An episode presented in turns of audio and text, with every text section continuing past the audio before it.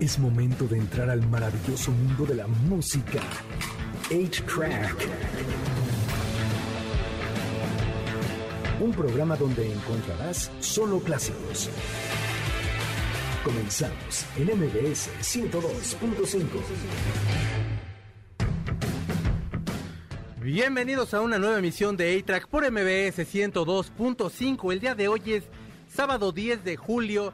Fíjese que tenemos un programa con muchas noticias. Vamos a hablar también de los juegos, videojuegos malditos. Gustavo trae un chorro de series. Yo no sé si le dé tiempo, pero ya saben cómo se emociona y empieza a ver todo en la televisión. Yo les traigo un top 5 de los hijos de los cantantes que probablemente la hacen y hay unos que sí están bien tristísimos. Pero bueno, en fin, iniciamos este programa con saludando a Carlos Martínez. Carlos, ¿cómo estás? Muy bien, gracias. Ya Perdóname, por empezar. Qué bueno, muy bien. Fíjate que el jueves fue cumpleaños de Gustavo Moneda. Entonces, Sí. mándenle por favor felicitaciones. Y tenemos una dinámica el día de hoy que es, pues así como mi peor momento en el cine. Ahorita yo les voy a contar una en cuanto regresemos al aire, pero antes quiero mandar una canción que se de Gaspar Ogui que se llama Force Majeure del disco Escapades es del 2021. Rolononon. La otra, el 50% de Justice aquí sonando en A-Track por MBS 102.5. Así iniciamos esta emisión de A-Track. Fíjese usted, eh, ya, ¿qué- ¿a poco no me escucho bien diciéndoles de usted? Digo, con este tipo de música a lo mejor suena raro.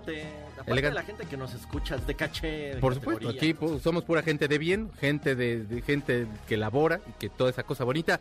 Jaspar Augui, que es el 50% de la banda Justice o Justice, que es de Francia. Estos muchachos, la verdad, son una super bandota. Sacaron en el 2016 un disco que se llamaba Woman. Vinieron dos veces aquí a México. Son otro, otra onda, iba a decir otro rollo. no, ¿no? eso- otro rollo, güey. Son otro rollo, la verdad, este, en, en vivo esos tipos. Y bueno, este muchacho le agarró la pandemia en su casa, empezó como a buscar ahí qué tenía de canciones viejas y todo, las empezó a trabajar y quedó este disco que se llama Escapades. La verdad es que ya tiene un ratito que salió, pero yo no quería omitirlo porque lo estuve escuchando toda la semana y vale muchísimo la pena. Por supuesto que suena Justice, si a usted le gusta Justice, seguramente va a decir, "¿Tú estás sonando igual. Pues sí, pues es el 50% del sonido, entonces por supuesto que sí. Pero ahora vamos a las noticias. Fíjese usted que hay un muchacho que se llama Marilyn Manson, que creo que estos dos últimos años no han sido los suyos. O sea, pónganme a Marilyn Manson, no sean malitos, Está porque salado, tenemos un fondo bien bonito. O bueno, está pagando a lo mejor lo que hizo en el pasado, ¿no? Por andar rompiendo Biblias, Marilyn Manson. ¿Ya ves lo que pasa? Fíjense ustedes que, pues Marilyn Manson probablemente sí va a pisar el fresco bote. Uf. ¿Se acuerdan ustedes que les había yo dicho que tenía unas acusaciones de abuso sexual? Pues nada de eso. No, siempre No. no, fue eso. Pues no, no, ni siquiera han sido como todavía, creo que levantadas las actas Ah, como tal, o ha, ha habido una demanda como tal, solamente lo quemaron y dijeron que hizo tal y cual cosa, pero no han ido con las autoridades que deberían ir como para quejarse qué canción más hermosa estamos escuchando. Pero bueno, toda la semana también he traído esa canción. Está muy pegajosa. Es muy bonita. Y bueno, total, Marilyn Manson llegó y se entregó a las autoridades de Los Ángeles porque en el 2019, en un concierto en New Hampshire, eh, bajó del escenario y le pegó un fotógrafo. Y le pegó de pegarle. Total que lo demandaron, bájenle tantito al fondo, no sean malitos, porque sí se oye bien, bien fuertote. Gracias, mi señor Zavala. Y entonces, total que mi Marilyn Manson dice, bueno, pues ¿saben qué? Vengo a entregarme porque yo creo que no llegó un acuerdo con el fotógrafo o no lo ha intentado, no sé qué va a pasar. Pero en caso de que pierda, puede irse como unos ocho meses más o menos a prisión y pagar una fianza de dos mil dólares, porque no le aceptaron pagar la fianza. O sea, ahí, ahí, ahí está pasando un raro que no pudo llegar a un acuerdo y sí lo quieren como medio entambar al maestro a ver si no salen más cosas. Pues si entra a la cárcel, yo creo que sería bueno para su imagen, ¿no? Saldría más rudo, podría sacar un disco nuevo que Desde en la cárcel. sí. O sea, estaría buenísimo. Digo, o sea, no por desearle a Don Brian, Marilyn Manson, Brian. Sí estaría bien. ¿Qué tal que hasta baja de peso y ya sale bien mamella? Es que ahí luego sí ponen a hacerse ejercicio. En el de allá, porque en el de acá sí está más tenso. Marilyn, vete a la cárcel un ratito. Sí, Marilyn Manson. Y, el, y bueno, entre todas las noticias tristes que tenemos, vamos a pasar de Marilyn Manson a una banda que la verdad sí vale siempre la pena. Una sonora que es la sonora de todos los tiempos. Ellos son la Sonora Santanera. Pónganse. Ay, qué chulada, más. Porque cambiamos el mood para Bueno, eh, pues para hablar del maestro Sayas, bueno, por supuesto que esta canción habla acerca de una mujer que es de, que trabaja en un cabaret, por supuesto se refiere a las ficheras del cabaret. Y bueno, pues el cine de ficheras que a finales de los 70s, principios de los 80s, muchos dicen que salvaron la industria cinematográfica, otros dicen que se les cedió mucho dinero para que hicieran eso. El punto es que es un tipo de cine que la verdad ya a la distancia lo ves y es divertido, tiene, tiene, tiene lo suyo, si a usted no le gusta, bueno, muy respetable, pero creo yo que tiene lo suyo y que sigue teniendo ahí como una vigencia en cuanto a que ves los albures y tal. En cuanto a la cuestión de al trato a, la, a, a, las mujeres y demás, pues ya por supuesto eso está súper raro, ya bastante mal. Pero una de las cosas que era como lo, como las joyas, por así decirlo, que, que se pueden encontrar en el caso de Sayas, estuve leyendo como el galán y yo, como que galán, ¿no? Pero si empiezas a analizarlo, pues sí, galán, caray. O sea, el tipo como que ponía de alguna forma a los que somos un cualquier persona que puedes andar con una chava muy guapa, digo ya las, las, formas y todo, por supuesto, y me refiero a los guiones, pero me refiero sobre todo que es una persona que tiene el oficio que sea, que no tiene dinero, que no es guapo, pero puede aspirar a tener a la mujer más hermosa y tal y tal. Ya de ahí que porque esto por la picardía y por todo lo que podía tener. Pero bueno, ya de ahí a que lo demás, pues ya veremos. Pero el maestro falleció y e iba a ser, perdón, parte del elenco de la película de la de la obra de teatro y que nos coge la pandemia, que es con Carmen Salinas, que, o sea, bueno, doña Carmen Salinas con Luis de Alba con la pelangocha, con Tony Balardi, te mando un besote, Tony Balardi, eh, César Bono, ah, y bueno, o sea, todo, toda esa banda están ahí, están creo que están en un teatro que está ahí por la alberca, la alberca olímpica, ahí váyanlos a ver, la verdad, pues vale bastante la pena, y bueno, pues falleció el maestro, ni modo. A ver quién entra en su lugar. A ver quién entra en su lugar. Fíjate que no estrenó nunca, ya andaba muy malito, pero sí estaban esperando que mejorara. Y para cerrar, quiero hablarles, ahora sí, cámbienme por, la canción, por favor, porque este sí es un tema un tantito serio. Eh, quiero hablarles acerca de Pablo Antonio Hidalgo Vadillo. Pablo Antonio este, es un chavo que era piloto, piloto aviador y bueno, iba en su automóvil, no sean malos, por favor, sí cámbienme la canción. Este, ¿No iba en su avión? No, iba en su carro. El tipo iba a regalar unas, unas mantas para la gente que está en situación de calle y lo asaltaron, esto todo en Morelos. Y le quitaron el carro y lo mataron. Cuando, el, cuando llega al hospital, bueno, pues se muere en el hospital y demás, y entonces era donador de órganos y va a salvar a más de 106 mil personas. El tipo va a dar va a dar corazón, hígado, riñones, córneas, piel, entre muchas otras cosas que se pueden usar de su cuerpo. Y entonces pues ya se muere y lo sacan para poder empezar a hacer todo todo lo que tienen que hacer para cuidar los órganos y tal y se hace una valla así con todo el personal médico y le aplauden. O sea, está súper emotivo y la mamá mandó una, una nota diciendo que, que le dio muchas felicidades y que mucho amor, pero creo que lo que está haciendo más, eh, eh, dando más es amor en este momento en el que le está dando vida a otras personas. Si usted no cree en la donación de órganos, creo que es el ejemplo claro de que usted puede hacer la diferencia en la vida de muchísimas personas yo ya voy a firmar ahora sí para ser donador de órganos. Ojalá le sirva algo de lo mío, porque yo creo que esta persona sí tenía muchísima salud. Pero te dedicamos la siguiente canción, Pablo Antonio Hidalgo Vadillo. Es una canción de Coldplay. Este, pudimos haber puesto esta de Metallica, pero no habla realmente de eso. Eh, y esta canción se llama Fix You, es del X Y, es del 2005. Y la compuso eh, Chris Martin cuando se encontró un teclado que compró su suegro, el papá de Gwyneth Paltrow, antes de morir, y este se lo regala empieza a tocar y se da cuenta que tiene un sonidos que no había encontrado en otros tecladitos y empieza a componer y la primera canción que hace es esta que habla acerca de una persona que se entrega del todo sin esperar nada a cambio. Esto es A-Track por MBS 102.5.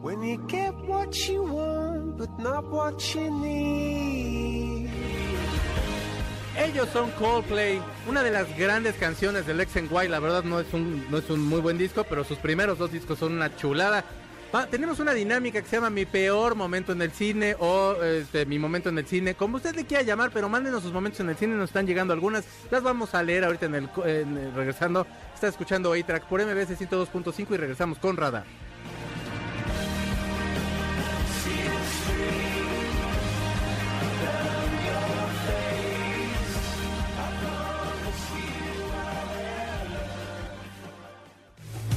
Pausa al cartucho de 8-Track, donde están los verdaderos clásicos, por MBS 102.5. Es momento de ponerle play al cartucho de 8-Track por MBS 102.5, donde están los verdaderos clásicos. Ya regresamos, MBS 102.5. Ya regresamos a A-Track por MBS 102.5. Fíjense ustedes que tenemos una, pues, una dinámica o algo así para que nos cuenten ustedes sus anécdotas en el cine, mi peor momento en el cine, mi anécdota en el cine, como gusta usted llamarle, porque esto ya sí es un fregadísimo aquí, entonces que se llegue las cosas del cine. Y entonces, por ejemplo, aquí me manda un Antonio que dice, mi peor momento en el cine, no había dormido nada una noche previa y se me ocurrió meterme a ver una película de nazis que no era Bastardo sin Gloria. Me quedé dormido y comencé a roncar por lo que el chavo del asiento de atrás me pateó y, se dio, y me dio mucha vergüenza y hasta el sueño se me fue. Luego acá nos pone Juan López, mi anécdota en el cine, cuando fui a ver Titanic me dormí y no vi casi nada de la película. Y le pone todavía Kelly, este, no te perdiste de mucho tampoco, la verdad no. No, está flojita. Digo, o sea, ya la ve uno ya a distancia y dice así, no, son muchas horas perdidas y la vida es corta, caray. Y uno joven. Éramos jóvenes. Sí, entonces. digo, ahorita ya estamos bien rucos, pero en aquel momento estábamos jóvenes y bellos. Y vamos a empezar Radar. Radar, fíjense ustedes que el día de hoy va a tratar de los juegos, las maldiciones o los juegos malditos o las los juegos con maldiciones. Los videojuegos nacieron en el 52, algunos dicen. El primero fue como un gato, que el que conocemos nosotros de gato, que son las cuatro linecitas que son taches y así. El uno de los juegos que también salió a finales en el 58 es Tennis for Two y también funcionó mucho. Es el primer juego para dos personas. De ahí se empezaron a desarrollar. Los juegos, videojuegos tienen auge en los 70s. En el 84 por ahí sale el juego de videojuego de E.T. que se van allá al vale demonio. todo, ¿sí? Gracias a Dios llega Mario Bros. y se reactiva toda la industria del videojuego. Y por supuesto que hay una mitología detrás de todos los juegos. Y nos va a hablar Carlos de algunas cosas de esas. Carlos, por favor. Ya habíamos hablado en otro programa del famosísimo Polybius, que era que estaba en las maquinitas y que la gente se moría y recopilaban datos y Sí, todo. sí, sí. Estos que les voy a platicar sí se sabe que existieron porque todo el mundo los jugó, así que está está interesante. El primero yo creo que a Checo le hubiera gustado jugarlo. Salió en 1989 y se llama Tabú. Salió para el primer Nintendo, para el NES. Sí. Este de Tabú te leía el tarot. Entonces te pedía nada más tu nombre y tu edad.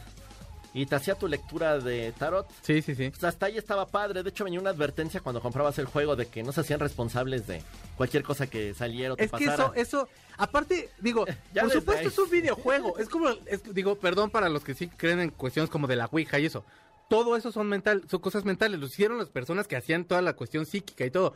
En un videojuego pones eso y por supuesto que se hace un éxito. El morbo que te, te- que ya tengo ganas de jugarlo. Ajá, búscalo. El original creo que anda pues, sobre 500 dólares. Está difícil. Bueno, ¿Qué pasaba? Que no. te hacía tu lectura. Y supuestamente sí medio coincidía. Pero de repente el juego te decía que ibas a morir. Y resulta que la gente empezaba a morir. o sea, Ay, perdón. a los había que- gente, o sea, los papás decían que su juego jugaba tabú Ajá. y que al mes había muerto su hijo en algún accidente, había pasado algo. Fue tanto el rumor y el chisme y todo lo que se hizo que Nintendo tuvo que retirar el juego. Por eso ahorita es tan caro de conseguir porque se vendió creo que como unos 6, 7 meses Wow. y salió del mercado. Entonces, para que lo busquen está carillo. Consíganlo y lo jugamos en un live. Sí. Bueno. Otro que está muy loco se llama Berserk. Ok. Salió en 1980, es más viejito. Este estuvo en las maquinitas y estuvo en el Atari 2600. Este, la verdad, yo lo jugué en, li- este, en línea hace ratito para, para investigación. Es un juego así como lo que ahora les llaman shooters o de disparos, de, pero no era de primera persona porque lo veías desde arriba, ya los muñequitos. La verdad, el juego no tiene ningún chiste, pero la leyenda dice que, bueno, no es la leyenda, está documentado. Un muchacho en 1981 llamado Jeff Daly, de 18 años, lo estaba jugando. Sí. No se sabe si el de Atari o el de la maquinita, pero lo estaba jugando y rompió un nuevo récord. Y después de romper el récord, a los minutos cayó muerto por un este, paro cardíaco. Wow. Meses Bueno, pero ganó, güey. Sí, O sea, ¿no? Digo, meses después, Peter Bookerby, que es otro muchacho, ajá. igual estaba jugando, ese sí fue en unas maquinitas porque estaba con sus amigos. Sí. Ah, rompe un nuevo récord, queda hasta arriba de la maquinita y muere. Resulta que les hacen la autopsia y al parecer murieron por exceso de estrés. Pero la maldición dice que los chavos que jugaban en las maquinitas y de repente rompían el récord eran los que morían. Fue igual tan fuerte el rumor y el chisme Mm. que, bueno, la leyenda, que retiraron todas las máquinas Sí. y no pudieron retirar el juego de Atari porque pues ya todo el mundo lo tenía. Todavía hay copias, si lo quieren jugar, nada más no rompan el récord. Si son malitos, no les va a pasar nada. Bueno, pero eh, eh, jueguenlo, jueguenlo. Sí, sí, Ajá. sí. El siguiente es más moderno. Este ya se llama Lair del PlayStation 3. ¿Cómo se llama, perdón? Lair Ok. 2003. O sea, este ya es más reciente. Sale el PlayStation 3 Ujú. y le empieza a ir mal en ventas porque no tenía muchos juegos y todo el mundo estaba esperando este. Que es como de dragones. Montas un dragón y atacas ciudades. Se veía padre. Retraso, retraso. Por fin sale. Todo el mundo lo compra y resulta que es un fiasco. Órale. Lo que no se sabía es que había una maldición atrás del juego. Se supone que ya estaba terminado y estaban pasando el máster ya para hacer las copias. Y hubo una falla de luz, una falla de eléctrica en el lugar donde estaba haciendo y se pierden los datos. No manches, qué chido. Entonces tuvieron los programadores que llenar huecos, ¿no? De las cosas que se perdieron. En ese intercambio, en ese lapso en el que están haciendo esto, varios de ellos caen enfermos y ya no pueden seguir trabajando y se van. Y los que siguen trabajando empiezan a morir sus familiares en casa.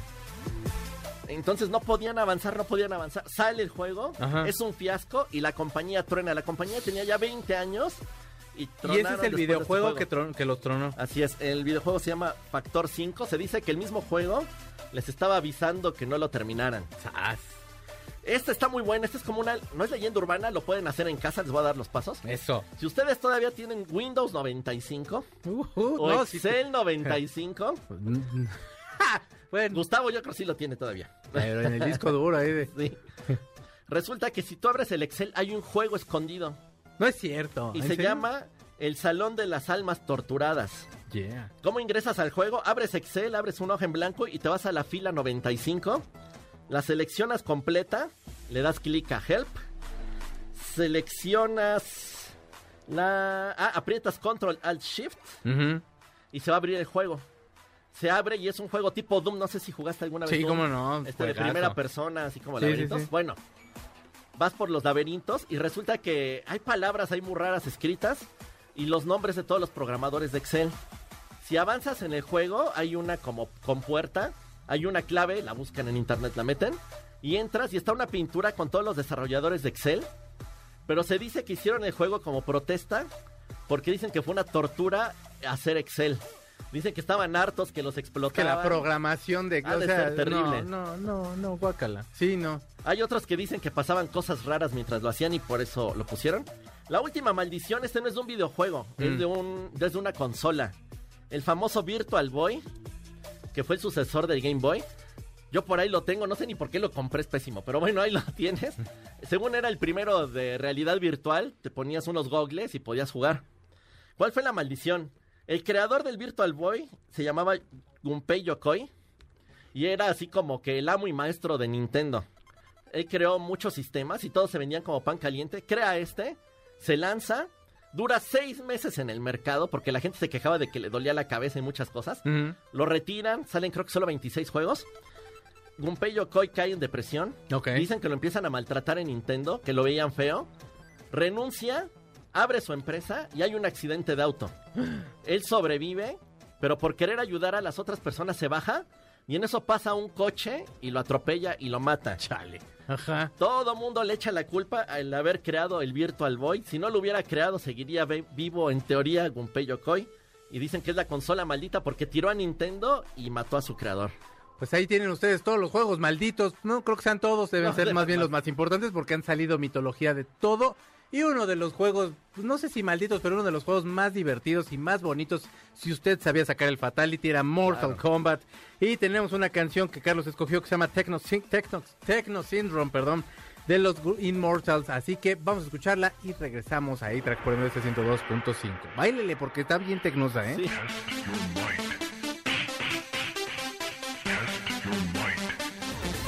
Ustedes escucharon a The Immortals, esta fue la canción que escogimos para Radar, que escogió Carlos para Radar. Nosotros tenemos una dinámica que se llama Mi peor anécdota en el cine o mis anécdotas en el cine, como usted guste, pero cuéntenos qué le ha pasado en el cine en el Facebook Live de Extra que tenemos aquí en MBS 102.5. Regresamos, no tardamos nada y regresamos con algunas recomendaciones que nos tiene Gustavo. Vamos. Pongamos pausa al cartucho de 8-Track donde están los verdaderos clásicos por MBS 102.5. Es momento de ponerle play al cartucho de 8-Track por MBS 102.5, donde están los verdaderos clásicos. Ya regresamos, MBS 102.5. Ya regresamos a A-Track por MBS 102.5 y estamos jugando con la dinámica, mi anécdota en el cine. Y Kelly nos dice, un día fui con mi papá para ver Derek Grandpa o algo así. De pronto sale una escena sexosa súper incómoda, mi papá se rió, pero a mí la verdad me dio vergüenza. Pues sí, la verdad, pues si estás con tus papás de pronto y salen ese tipo de escenas, pues no es para menos, ¿verdad? Eh, Al Rafael dice, mi peor momento en el cine fue cuando fui a ver In the Woods. Me quería volver loca con Barbara, me quieren volver loca de Barbara Streisand y Neil de Jodie Foster. No podía esperar a que terminaran. Tan sonados los Pixies, qué bonito. Sí.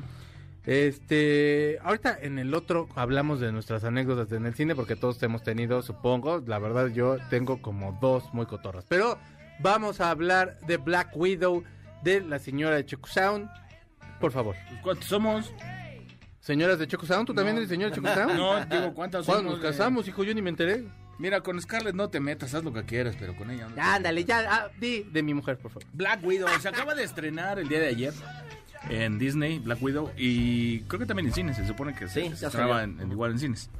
Está buena, este, creo que es de las últimas de Marvel, o sea, bueno, de las más recientes de Marvel, que está bastante buena, está muy entretenida. Pareciera que no, o sea, pareciera como que fuera una, o sea, si va- se van a hablar de una, una espía rusa, como que comparada con algo, alguien con, con superpoderes y demás, parece no tan atractivo. Mm. Pero, pero es muy buena, es- la, la trama es bastante buena, es muy entretenida. Sobre todo entretenida, o sea, no se complicaron mucho. Eh, se apegaron relativamente al- a lo de los cómics y esto, o sea, tampoco pueden hacerlo completamente. Eh, se quejaron medio amargo algunos este, fans este, de, de que, de que, no sé, algunos personajes no cumplían, ya sabes, con todos los requisitos.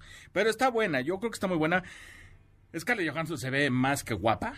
Eh, sale Florence Pugh, que es, eh, digamos, otra eh, Black Widow, que no, no, vamos, no vamos a decir de qué se trata exactamente, pero es la historia, es el background de... de- de- De cómo se convierte de cómo se en convierte. este personaje. no tanto como toda la historia, sino más o menos de dónde viene, ¿no? O sea, Es la que hemos explicación de visto viene. que, que, bueno, De que la dejan sus todas las- papás y que entra a un orfanato y en el es, orfanato creo que hasta le hacen una operación para que no pueda Para tener que no pueda hijos y tener demás. hijos. Todo esto es- Y entonces te dan ganas como de así correr y abrazarla y decirle, no pasa nada, podemos adoptar, mi amor.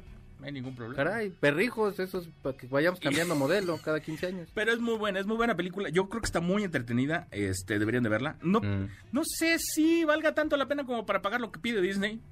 O mejor ir Está al caro, cine. ¿verdad? Sí, Está muy se- caro, o sea, o la verdad, como por estreno, o sea, es una película que se esperaba mucho, se pospuso, eh, creo que no sé cuántas veces por lo de la pandemia y demás, pero siento yo que Disney de pronto se emociona mucho con sus precios. Ahorita el cine se disfruta mucho porque está muy vacío. Sí. Aparte de que te separan mucho y te atienden muy bien, te llevan todo a tu Sí, claro, asiento. ahorita es cuando mandes- Está barata la comida, entonces ah, si van a ir al cine aprovechen ahorita antes de que salga toda la gente. Sí, no es tan mala idea. Y a lo mejor sale un poquito más barato de lo que pide Disney, la verdad. Sí, la verdad, y si pueden no salir mejor, ¿no? Porque cine, hay muchos ¿no? contagios, amigos. Pero ajá, Es el. Bueno, eh, eh, te- Florence Pugh es, digamos, la coprotagonista junto con, con Scarlett Johansson. Mm. David Harbour, que es un actorazo, es un cuate que hace muy buenos papeles siempre y, y hace crecer mucho el papel que le dieron en esta.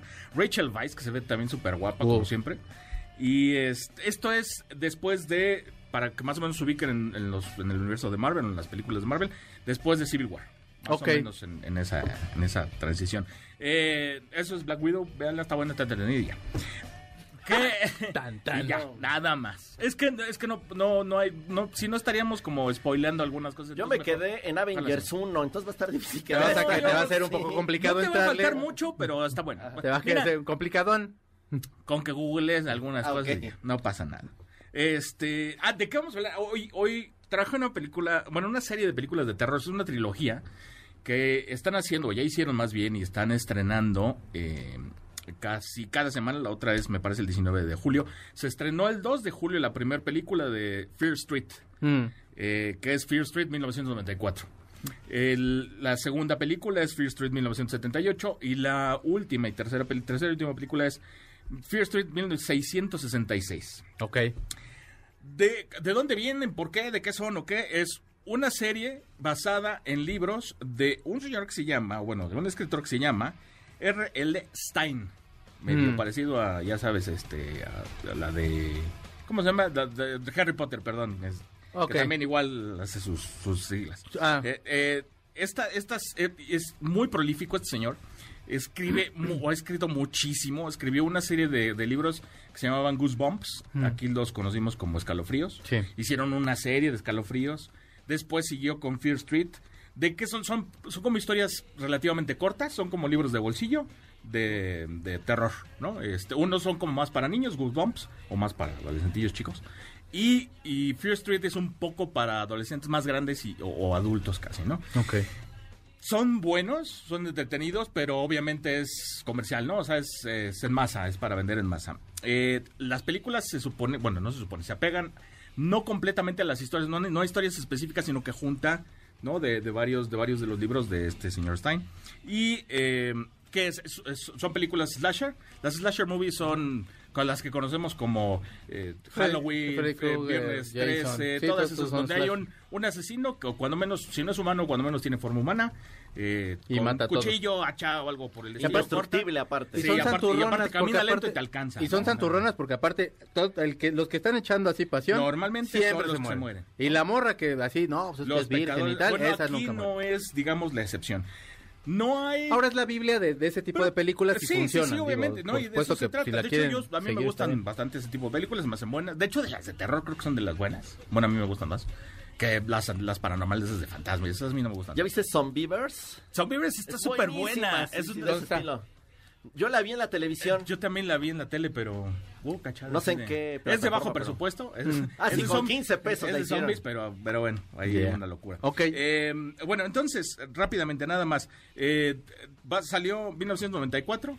eh, todo empieza, lo que, lo que tiene bueno esta- estas películas es que están muy bien ambientadas en los 90, cuando menos esta primera en los 90, parece que la segunda en 78 está muy bien ambientada. Y es muy tipo, lo hicieron hacer, lo quisieron hacer, perdón, como Stranger Things. Ya sabes que te ponen cositas ahí en, diseño de producción y además la música. La música te acompaña para toda. Tienen referencias cañonas con, con películas. De hecho, no sé, ahí teníamos la de White Zombie.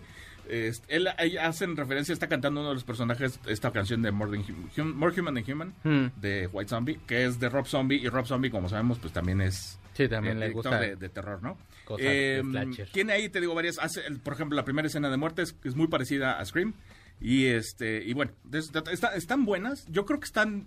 Son como muy para recordar los noventas. Si te gustan los slasher, te va a gustar. No es tan gore, o sea, no tienen así. No, no, no, es fresa. Eh, Tiene una escena así exagerada y nada más. Pero están, creo que están entretenidas y creo que le ven muy bien a Netflix con estas tres películas. De hecho, la atracción la pusieron, está, no, no, no sé en dónde está, pero pusieron una atracción aquí eh, de parte de Netflix que es sobre este, sobre este, sobre esta serie de películas. Chequenlo ahí, váyanlo a visitar. Dicen que está de mucho miedo y que se pone muy bueno. Nosotros vamos a ir a una canción que se llama White Town. eh, bueno, más bien el grupo es White Town, la, canción pero se llama Your Woman. Es de su disco Woman in Technology de 1997. Este la trompeta que ustedes van a escuchar no es de la marcha de- imperial de Star Wars, pero más bien se la copiaron estos desgraciados. Es de un, es un sample de una canción de los 30 que se llama My Woman y eh, habla de pues es un hombre que es medio pasado de lanza con las mujeres. Esta canción está bien chula y si no se acuerda de ella, no sé dónde estaba usted metido en los noventas. Está escuchando ahí track por MBS 102.5.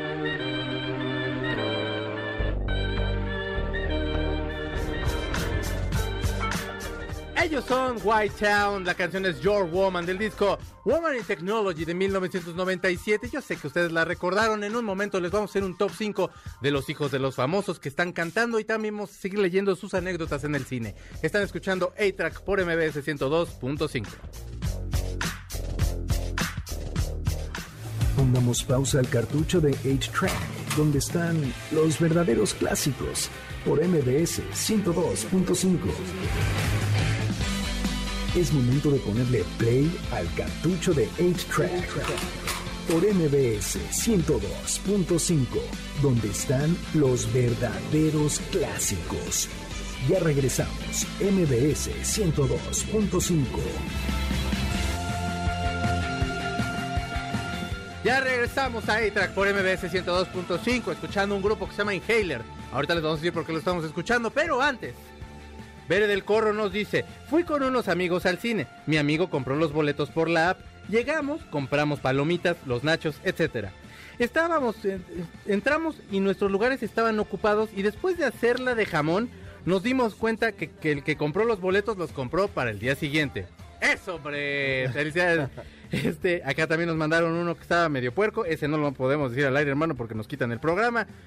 Y no porque le estuviera haciendo cosas malas, sino porque lo- la cosa fue fea. Gaby, eh, Gaby nos pone, fui al cine con el chico que me gustaba. Antes de entrar al cine se me cayeron las palomitas y el refresco en medio del cine. Esos osos feos que pasa uno. Me ¿Tú te acuerdas también. de uno? Ay, una primera cita, Mm. me aceptan ir al cine, vamos. Por eso estuvo más feo porque ya estábamos subiendo las escaleras y que se me caen los nachos encima del señor de al lado. Y pues el batidillo con el queso, yo toda la pena, no, no, le compro lo que quiera, le compro unos palomitas, un refresco, no me pidió nada el señor. Hasta Yo- buena onda. Yo te voy a decir, eh, para que tú elijas, porque somos, aquí solo somos tú y yo. Sí, sí, Como sí. decía José José. Aquí solo contamos tú y no, no, todos ustedes, por favor, por supuesto, pero es que aquí está la mano este muchacho. ¿Te cuento mi anécdota del gladiador o te cuento mi anécdota de- con mi hermano en Canadá? La de Gladiador, la otra ya me la sé. Ah, ya, ya te la Sí, sabes. sí, sí. ¿verdad? Si no, se las cuento ahorita que, que salgamos del aire en el Facebook Live. Así que entren ya al Facebook Live que tenemos aquí. Eitra Clásicos es el Facebook. Pues total que estábamos mis amigos y yo con muy poco dinero. Entonces íbamos a ir a un, cin- a un cine MX que está allá por casa de mi mamá. Teníamos nada como para comprar palomitas ni nada y no, no, teníamos, no habíamos ni comido. Compramos unas tortas unas de milanesa, ellos compraron de lo que quisieron. La mía era de milanesa con piña, lo recuerdo bien porque siempre pido esa. Yo soy lo más elemental del universo. Total, nos metemos, me salgo al baño y, sa- ya, y empieza la- empiezan los cortos y apagan la luz. ¿Y sabes cómo di con ellos? Por la peste que teníamos. Era el olor más de grasa del universo. Y lo peor del caso es que seguimos comiendo. Yo me, me aguanté con la mitad de la torta todavía para no acabármela porque dije, "Pa- es larga la película. En el momento que se muere, todos estábamos. Yo, aparte fui con los más tough, así, los más malucos acá, según esto. Todos éramos unos mensos nada más. Sabes, mi compadre Ricardo, todos ellos. Pero ya estamos chille y chille viendo Gladiador con nuestra torta, de- con nuestra torta en la mano. Momento bonito del cine. Y la verdad me la pasé bien y no nos regañaron. Y bueno, la gente, hay gente que mete hasta, hasta sopa. Ah, no, pues, pues, hay Agua. gente que se hace sus tortas de huevo a la mexicana y las mete. A mí me tocó una vez unas señoras que estaban comiendo pollo frito y si era la peste así. Güey, o sea, también- Alcohol también luego meten. Ajá, ¿cómo? O sea, de veras, no sean Está la media gatos. película y escuchas el psh de que están destapando. Ya, la cerveza y... No, güey, tacos. Me tocó ver gente con tacos. El cine no es cantina. Y no era ¿eh? coraje porque me tiran tacos, sino porque yo no vi el puesto. O sea, sí era como, ay, pues, ¿qué pasó? Día llevamos pozole, a ver qué pasa. Mónica también dice, un día yo metí tortas de cochinita pibil a la sala del cine. Ahora me da pena, pero en ese momento me pareció buena idea. Carlos y yo somos, como- Carlos y yo somos los únicos que nos gustan las películas de Adam Sandler, dice Antonio. Sí, buenas. Bueno, déjenles digo por qué estamos escuchando Inhaler y ahorita en un momento seguimos leyendo todo lo que nos han puesto. Muchísimas gracias. Inhaler es la banda de un muchacho llamado Elijah Hewson. Elijah Hewson es hijo de Bono. Bono es Paul Hewson. Y bueno, pues este niño empezó a querer tocar e empezó a hacer su banda. Adam Clayton decía que le daba mucha risa porque estaban bien chiquitos. Son una banda que se conocen desde muy chavitos. Entonces Adam Clayton decía que, que le daba mucha risa llegar a casa de Bono y escucharlos tocar, que le recordaba mucho, y aparte le recuerda mucho a Bono. Eh, este es parte de su nuevo disco, la canción se llama, espérenme dos segundos, In My, My Honest Face, y la verdad es una super canción, suenan muchísimo a YouTube, de hecho. Ves cantar al morro y ves, al, ves, a, ves a Bono así principios de los ochentas, nada más toca la guitarra, Bono en ese momento sí era frontman así al frente totalmente, pero si quieren ya que acabó pónganse LMFAO y entonces vamos a hablar acerca de los hijos de los famosos, digamos que este niño no es parte del conteo, esperemos que le vaya muy bien, pero qué LMFAO pues es esta banda que tenían esta canción que estamos escuchando de fondo que se llama Sexy and I Know It, tenían otras dos canciones más yo creo, o tres, Sí, no, no era nada. de pronto iba, eran así como el golpazo así de todas las listas de popularidad, pero bueno, pues se, se separaron, eran primos. Bueno, siguen siendo primos, pero creo que no se acabaron llevando muy bien. Y hay uno de los integrantes que se llama Redfoo. Redfoo. Y bueno, Redfoo, su nombre original es Stefan Keldan Gordy, que es hijo de Barry Gordy, nada más el, el dueño de la maquinaria de Motown Records. Ándale. Y bueno, pues por supuesto, impulsó la carrera. No estoy diciendo más. con esto que sean malas las canciones, las escuchas y sí son prendidas. No, así son malas. Pues están prendidas y, y jalaron un chorro. Esa es la versión moderna de I'm Sexy and I Know It. Es, eh, o Technotronic. Ajá, pero es la versión Claro. moderna, la copia. Ahora, la, de- la, la que tú estás diciendo de Right Set, Fred, esa, es- esa rola es un rolón, perdón, pero sí es un Ah, eso es a lo que voy es que esta es una vil copia. Sí, sí, sí, sí. Pero bueno, este es hijo de Barry Gordy, así que... si Pobre Berry Gordy. Pobre, pues, Sí. pues pobre del vato, porque ya no hizo más nada, pero pues tiene toda la lana de la disquera, entonces, ¿qué te pide? Otra mujer que también tiene toda la lana del mundo y es hija de los ojos azules más bonitos del universo, es Nancy Sinatra. Ponte Nancy Sinatra, ándale. Y pusiste la que quisiste, desgraciado. Hija de, hija de Mijares, por cierto. No, Ah, no, no, no. sé ya. Este, de bueno. la hija de Mijares y Lucero se llama de otra forma, no me Ah. acuerdo cómo, pero un saludo. Esta es hija, por supuesto, de Frank Sinatra. Ni Mijares ni ojos azules tiene, Carlos. no, ¿verdad? No. Imagínate, ah, no, pues, y sí, sí, digo, qué, qué pupulentos tan oscuros ustedes, señor Mijares. Pero bueno, Nancy Sinatra es la primera hija que tiene Frank Sinatra. Tienen muchísimos problemas porque aparte la tiene cuando es muy pequeño, él es muy joven y tiene esta hija. eh, se lleva bastantes, desde- como tuvieron bastantes problemas. En algún momento graban un disco juntos. En, viene Something Stupid, de hecho, en esa canción que más adelante la haría Robbie Williams con Nicole Kidman, creo que era. O con, sí, con Nicole Kidman, ¿verdad? gracias, Almita. Y bueno, pues Nancy Sinatra lanza la canción These Boots Are Made for Walking. Muchos decían que era una canción acerca del sadomasoquismo, porque acaba de salir también a la par un disco de Velvet Underground que tiene una canción que se llama Venus in Force, que habla acerca de una mujer que hace sadomasoquismo y se refiere a las botas también. Pero bueno, no creo, la verdad, era una, era una chava buena. Y, y, bueno, esta chava tan buena salió en las por- salió dos veces en la portada de Playboy. Gustazo que le ha de haber dado a. Don Frank Sinatra. Ella está en el número 2. En el número 3 tenemos a Nora Jones. Nora Jones es hija de un muchacho que básicamente lo hicieron famoso los Beatles, en especial George, George Harrison.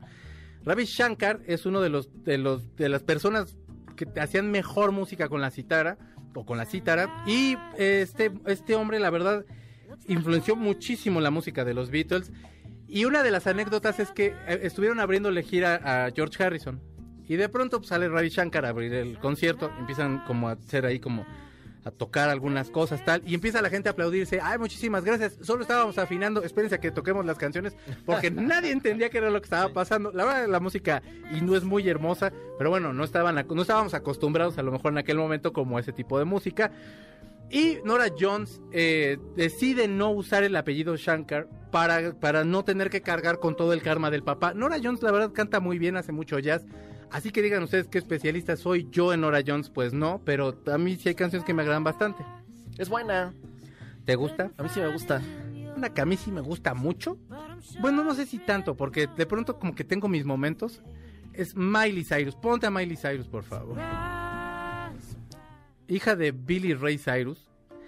Si usted no sabe quién es Billy Ray Ah, Cyrus, sí, en todas las malditas bodas usted baila la canción de No rompas más mi pobre corazón. No es cierto. Y la versión en inglés Ajá. es de Billy Ray Cyrus, por supuesto. Órale. Canción internacionalmente naca que se usa para las bodas, que yo nunca he bailado y por eso la llamo así, por Pues, frustración. Estas dos últimas sí superaron a los papás.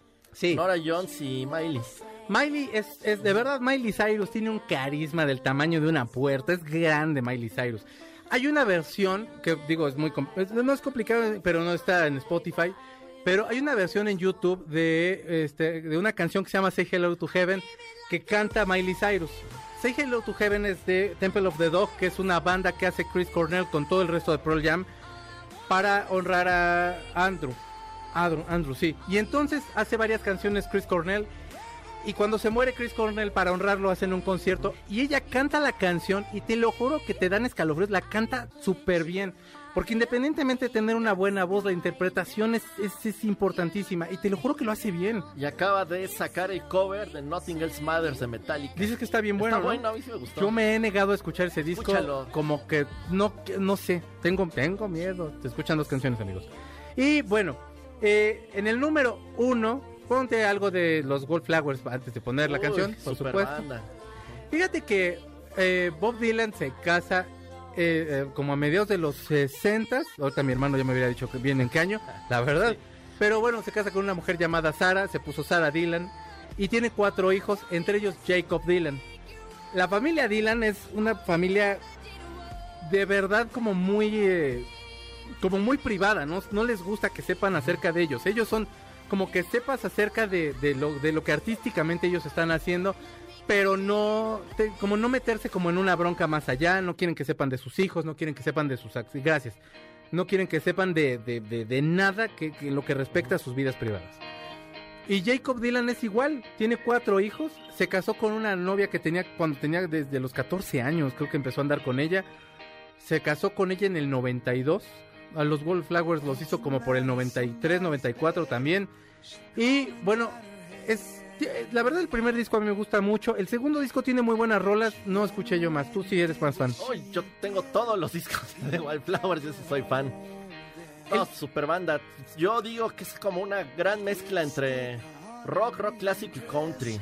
Sí, y creo que era la- la- lo, lo- como lo- el encanto que tenía porque no se escuchaba en ese momento ese tipo de música. Y fíjate que el disco de solista de Jacob es muy malito. Es muy malo. Porque Ese aparte, de- bueno, ahora lo que muchos le criticaban es que quería sonar al papá porque estaba en acústico y tal.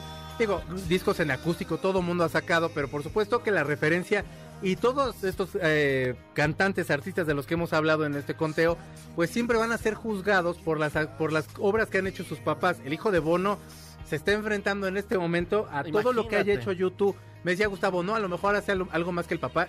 No. Pero es que YouTube ha hecho todo, de verdad, o sea, puede usted no gustarle, a mí me encantan, pero puede usted no gustarle. Pero YouTube sí ha logrado cosas que muy pocas bandas van a lograr, probablemente ninguna Bueno, va a en mi caso no me gusta Bob Dylan y Mm. soy súper fan de los Wildflowers. Sí, yo sé. Pero no puedo decir que Jacob Dylan superó al papá porque es imposible. ¿Cómo va a ser para No, superar no, a Bob Dylan? pues no, digo, la verdad es muy complicado. Pero una canción que sí supera todas las expectativas y que de verdad cuando la escuchábamos, sí era como de, wow, no lo puedo creer, es One Headlight. Eh, gracias, Carlitos. Gracias a todos por escucharnos, que les hayan gustado sus secciones. Ah, Espero que lo, lo esperamos la semana que viene. Ahorita en el Facebook Live, eh, Gustavo va a contar un chiste. Yo les voy a contar la anécdota de, de que me fui al cine con mi hermano ahí en Canadá. Gracias, Gustavo. Feliz cumpleaños, amigo. Eh, Alma, muchísimas gracias. Mi señor Zavala, muchísimas gracias. La canción con la que cerramos, como ya les había dicho, es One Headlight. Eh, Jacob Dylan decía que en aquel momento lo que quería era como buscar frases que fueran como rebuscadas, pero básicamente de lo que trata es la muerte de las ideas y de la imaginación, lo cual es una chulada, es una canción de hermosa. Cuídense mucho, tengan muy buena semana y nos estamos escuchando eh, el sábado que viene a las 7 de la noche aquí en MB 600.5. Un abrazo a Balones al Aire que cumplió años, un abrazo a Sergio Almazán y a toda la banda que estamos aquí los sábados y a toda la banda que está de lunes a viernes. Adiós.